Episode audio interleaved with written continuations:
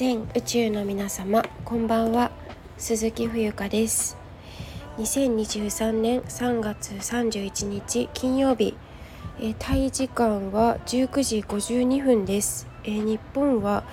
えー、っともうえー、とこれ8時になるから10時かな？夜の10時になりますよね。はい。えーと、日本からはマイナス2時間であの最後の更新がですね、えー、無事出発しましたっていうので確か終わっちゃってたと思うので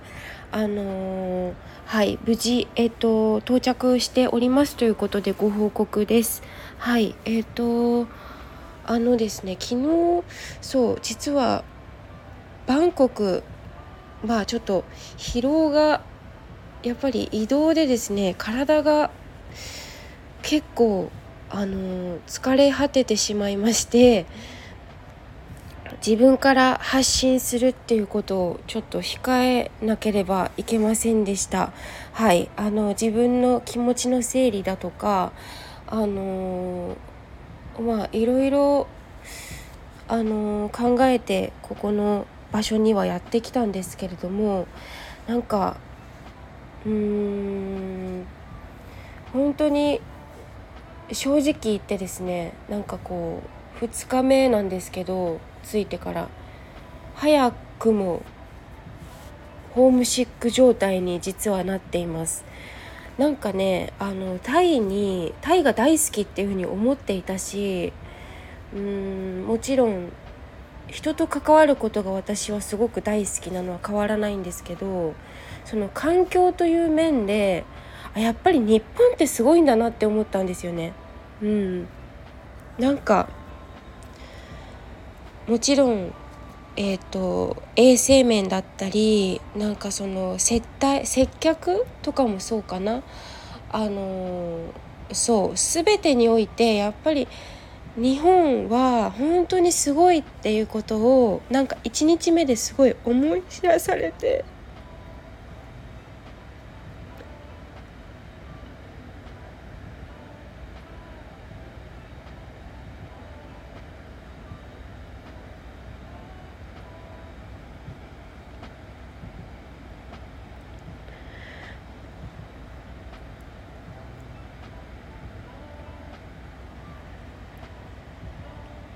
そうなんかすごい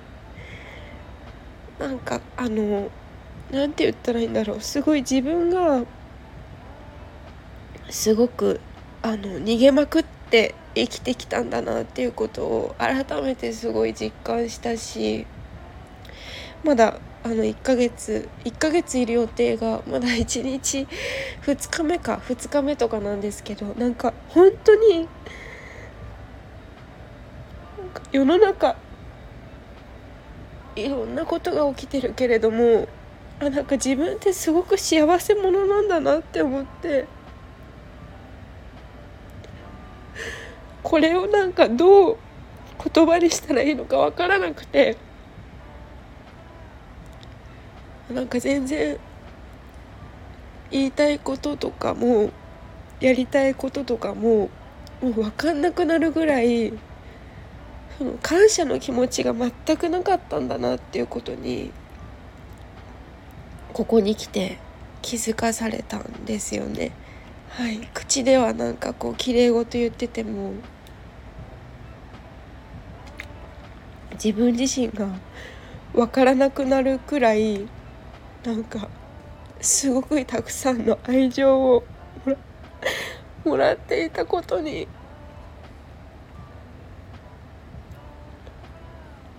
気づいてなかったんだなと思ってあの本当になんかこう改めてこのホアヒンという場所に一人で来た時に本当にあこれ大丈夫かなって思った瞬間ももちろんいっぱいあったし、まあ、そのためにね皆さんが、まあ、あの今回あの行くってなった時にたくさんの人が気をつけてねっていうふうに言ってくださって。なんかその意味がすごくよくわかるというか。なんか本当に場所とかも自分で予約したんですけど。なんか実際やっぱり行ってみると全然こう何て言うのかな。予約しやっぱり実際自分の目で見てみないとわからないんですよね。中心地からかなり離れたところにあってあのそう。だからあのミニバスみたいなもの乗り継いで市内まで行かなきゃいけなかったりとかしてあのもう拙いタイ語と英語と日本語も混じりながら、えー、やり取りしてなんとかたどり着いて生きているっていう感じです。でここに来て本当にまだ2日なんですけどホテルのスタッフの人屋台のおばちゃんだったりあとバスにたまたま同乗したあの普通の、まあ、一般のお客さんっていうのかな普通に地元の人とかあのすごくすごく心配してねあのやっぱり一人で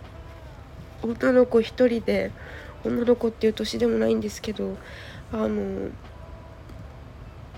移動しちゃダメだっていうことを念押しされてまだ来て2日なんですけど3人ぐらいに今日だけでも言われてあの友達と一緒にいなきゃダメだっていうことをすごい強く言われてあなんか自分すごく甘かったんだなっていうのも思うしなんかそのでもここまでして自分自身は行動しないとそういうごめんなさい鼻めっちゃ噛んでる。なんかここまでしてしないと自分ってありがたさとか感謝とか全然分かってないんだなと思って。なんかそれは本当になんか出会ってくれた人たちにはすごく感謝だしやっぱりなんかこう日常の中から離れて一人になって初めてそういうことがよく体感できるというかねこれからまたまたっていうかまだまだ1ヶ月と言っているのでわかんない。もしかしたら早めて帰るかもしれないけど分かりませんけどなんかそういう意味でなんかこう自分の中ぐーっとくるものがありすぎてちょっと更新が自分の中でうまく処理しきれなくて何を言ったらいいか分かんないしなんか本当にやっぱり水とかもさ私大学生の時に留学してたのがもう10年前とかなんですよ。なんかあの時と比べてあやっぱりなんかあやっぱり自分は日本の血が入ってるんだなっていうことを再確認したのとなんか大学生の時って本当にタフだったなと思うんですよ。まあ、日本人1人だったけど学生の中で、まあ、学生たちお友達がいっぱいいたのでなんかすごくいろんなことを教えてくれたりとか今回は本当に単身で、まあ、行き当たりばったりみたいに来ているので、まあ、それはあのフォアヒンという場所で仕事ができたらなっていう、まあ、あの自分の中の考えだったりとかあと、まあ、タイが好きっていうのもあるからもちろん大好きなんだけどやっぱり日本にはかなわないっていうかまあそんなのは分かっていたんですけど実際来てみてねやっぱりそのあのお水水道水が飲めないこととかまああの手を洗うくらいでしたらねえっ、ー、と鉄の味がするけどまああの鉄の味するってちょっと言い過ぎかもしれないけどあでもそうですね長年使ってなかったら錆びるからねあのホテルとかも誰も長く泊まってなかったら宿泊する人がいなければやはり錆びますし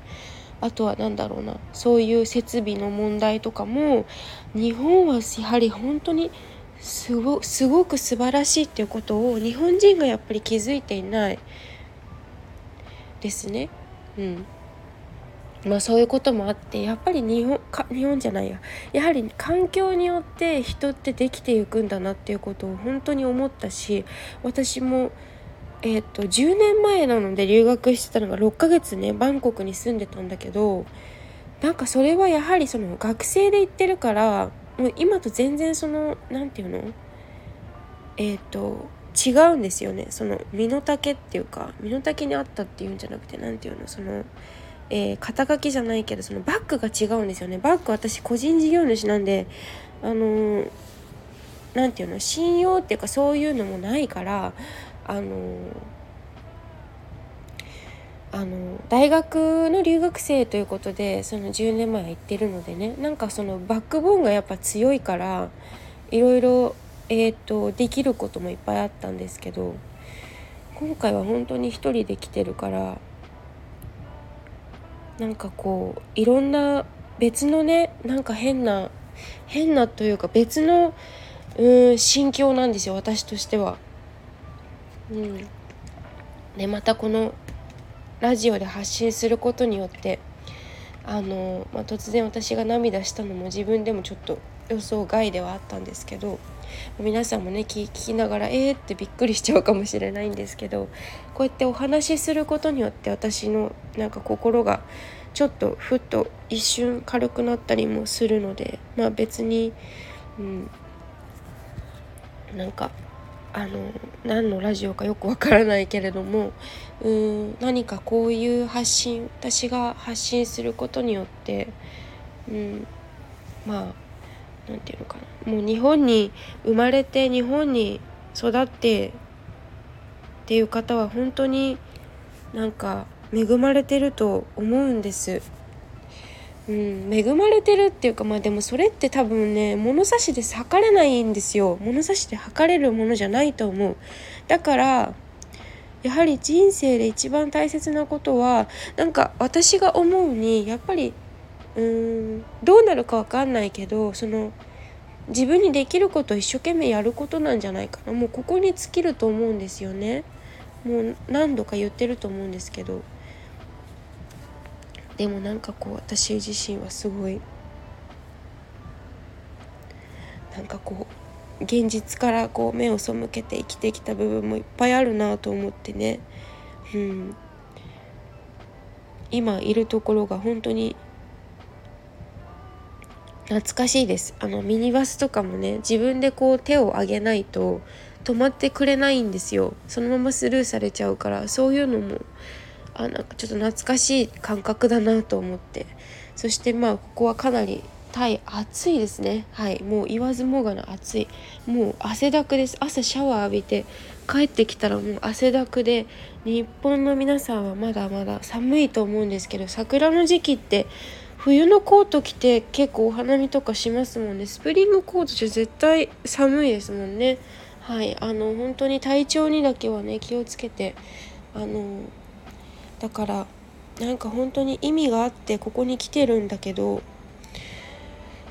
2日目にして本当になんかもういろんなことが思いがうわーって溢れてちょっとノートの更新もあのー、怠ってるんですけど写真はたくさん撮っているのでビデオも撮っているのでそちらもね合わせてインスタグラムやノートあのその他 SNS の方にアップしていきたいと思うんですけど明日ちょっと朝早いので